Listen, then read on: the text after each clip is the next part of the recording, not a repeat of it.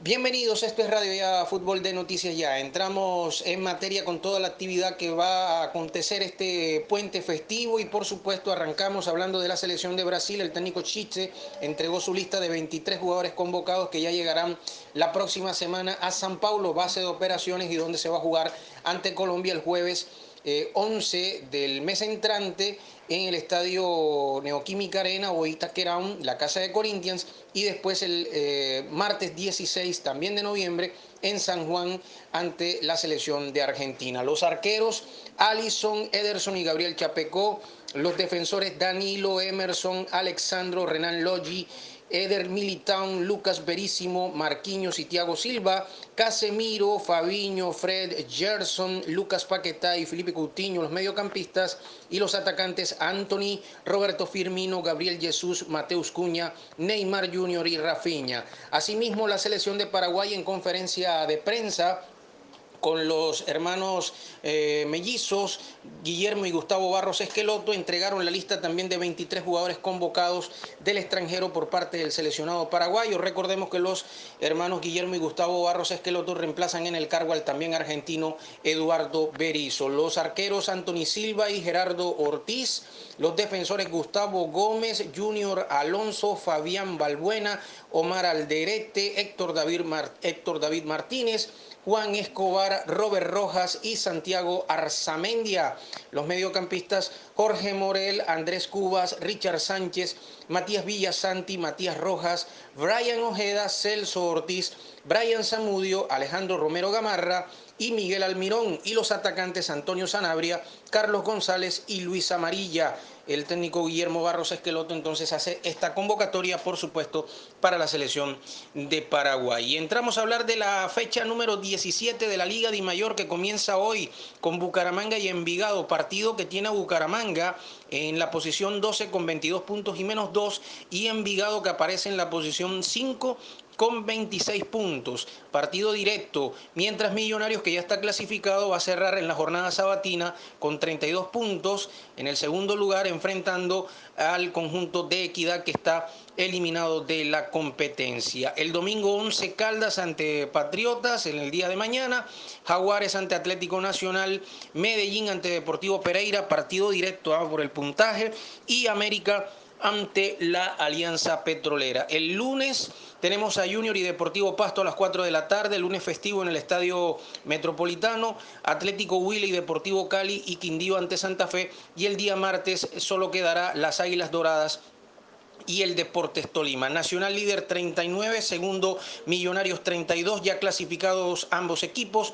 Tolima 28 puntos y más 9, cuarto Pereira 28 puntos y más 5, están a ley de 2 para clasificarse. Quinto Envigado 26, sexto Alianza Petrolera 25, más 8, séptimo Junior 25, más 2, octavo El Cali 24 puntos, noveno Santa Fe 23, décimo América 22 puntos. Y diferencia 0, puesto 11 Jaguares 22 puntos menos 1, puesto 12 Bucaramanga 22 puntos menos 2, puesto 13 Quindío que sigue batallando 21 puntos, puesto 14 Medellín 20 puntos, puesto 15 las Águilas Doradas que todavía buscan una última chance con 17 puntos. En la reclasificación, Nacional líder 74, Millonarios 73 segundo, tercero Tolima campeón de la apertura y ya clasificado a Libertadores 69, cuarto Junior 61 hasta ahora con cupo en Sudamericana, quinto el Cali 58, sexto Santa Fe 57, séptimo América 52, octavo Equidad 51, noveno Jaguares 47 y Medellín campeón de la Copa Colombia de 2020 puesto 11 eh, con 46 puntos. Antes el Bucaramanga también tiene en el puesto 10 46 puntos. Hay que decir que el Medellín, por ser campeón de la Copa eh, Di Mayor del 2020, ya tiene cupo para la Sudamericana de 2022. En el descenso, Huila ya descendido, puesto 20, 95, puesto 19, el Quindío 109, está complicado el conjunto del Deportes Quindío, tiene que ganar Puesto 18 Patriotas 115, puesto 17 Pereira 116 y Jaguares puesto 16 116. Si le gana Nacional eh, va a evitar definitivamente el tema del descenso. Y en el torneo tenemos fecha 15 con Bogotá y Llaneros. Esta es la última jornada y aquí hay partidos importantes, aunque este entre Bogotá y Llaneros no define mayor cosa, solamente ubicación en la tabla. Bogotá Llaneros, Fortaleza Cortuluá, este partido es importante porque Cortuluá debe ganar o empatar para asegurar clasificación. Mientras Orso Marzo, el otro partido importante, recibe al Real Cartagena. Real Cartagena tiene que ganar o empatar para asegurarse en el octavo lugar y o eh, avanzar en la clasificación. Valle Dupar ante Boca Juniors de Cali, Atlético de Cali, el otro partido importante porque Atlético está noveno con 19 puntos y menos uno, ante Leones, Boyacá Chico ante Unión Magdalena, Barranquilla ante Tigres a las 3 de la tarde todos estos partidos. Se jugará Barranquilla Tigres a las 3 en el Romelio Martínez y descansa Real Santander que también está eliminado. Fortaleza líder 26 puntos y más 15, ya clasificado al igual que Leones 26 puntos y más 11, tercer Unión Magdalena 25 puntos y más 8, cuarto Bogotá 25 puntos y más 8, quinto Boyacá Chico 25 puntos más 8, puesto 6 Llaneros 23 puntos y aquí está la pelea de los que se pueden quedar por fuera. Séptimo Cortuluá 22 puntos, octavo Real Cartagena 19 puntos y más 3 y puesto 9 Atlético de Cali 19 puntos y menos 1. De los equipos de la costa que se quedaron eliminados, Barranquilla puesto 11 con 12 puntos y último, puesto 15 Valledupar 5 puntos. Hay que decir que mañana será el sorteo a la 1 y 30 de la tarde, será televisado por el canal oficial del fútbol colombiano. Se van a sortear los cuadrangulares semifinales. Dos grupos de eh, cuatro equipos, de los ocho que se clasifican, por supuesto, eh, por supuesto, en el todos contra todos a seis jornadas, partidos, por supuesto, de ida y vuelta local visitante. Hay que decir que eh, se van a sembrar cabezas.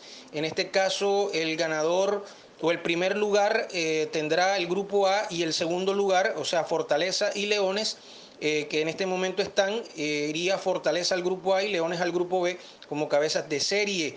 Y decir que los otros seis equipos serán eh, sorteados y sembrarán.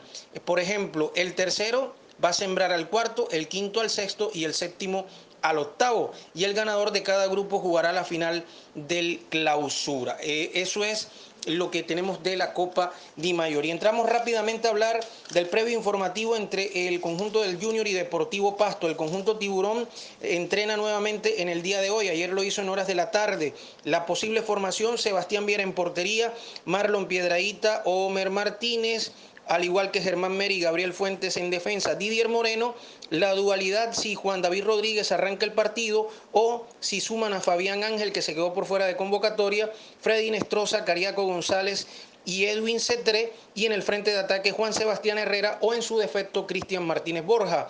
En el banco de suplentes quedarían el arquero de Derechaus, Fabián Biafara, Willer Dita, el caso de Fabián Ángel o Juan David Rodríguez, si ingresa Fabián Ángel o Juan David Rodríguez, eh, queda como titular.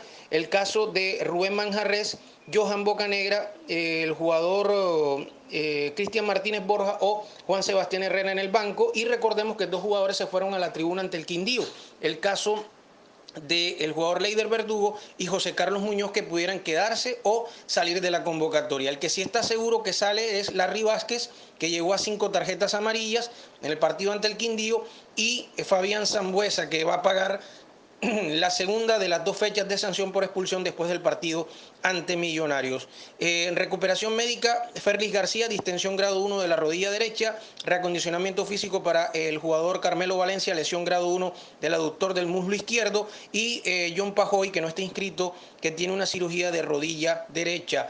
Y hay que decir que el equipo arbitral no va a haber bar en este partido. Carlos Betancourt del Valle, bandera 1, John Gómez de Antioquia, bandera 2, Jim Farbulla del Meta y cuarto oficial el Roberto Padilla del Atlántico. Mientras el Deportivo Pasto que llega eh, en el día de mañana a la ciudad de Barranquilla tendría Víctor Cabezas en portería, Gilson Rosales en defensa, Cristian Tobar, Jason Quiñones, Mauricio Duarte, César Quintero, Camilo Ayala, Almil Soto, Sneider Mena, Anthony Blondel y el jugador Ray Vanegas. En el banco de suplentes quedaría Diego Martínez, al igual que Francisco Rodríguez o Carlos Hidalgo o Gilton Díaz, Juan Camilo Moreno, Sebastián Ayala, Santiago Garzón y el jugador Hassan Vergara, al igual que Alejandro Barbaro, el argentino. Están en departamento médico Hernán Pertús, que sufrió una contusión en el cóndilo femoral derecho, Pedro Baloy una ruptura del ligamento cruzado de la rodilla izquierda, Juan Sebastián Villota una ruptura del ligamento cruzado anterior de la rodilla derecha,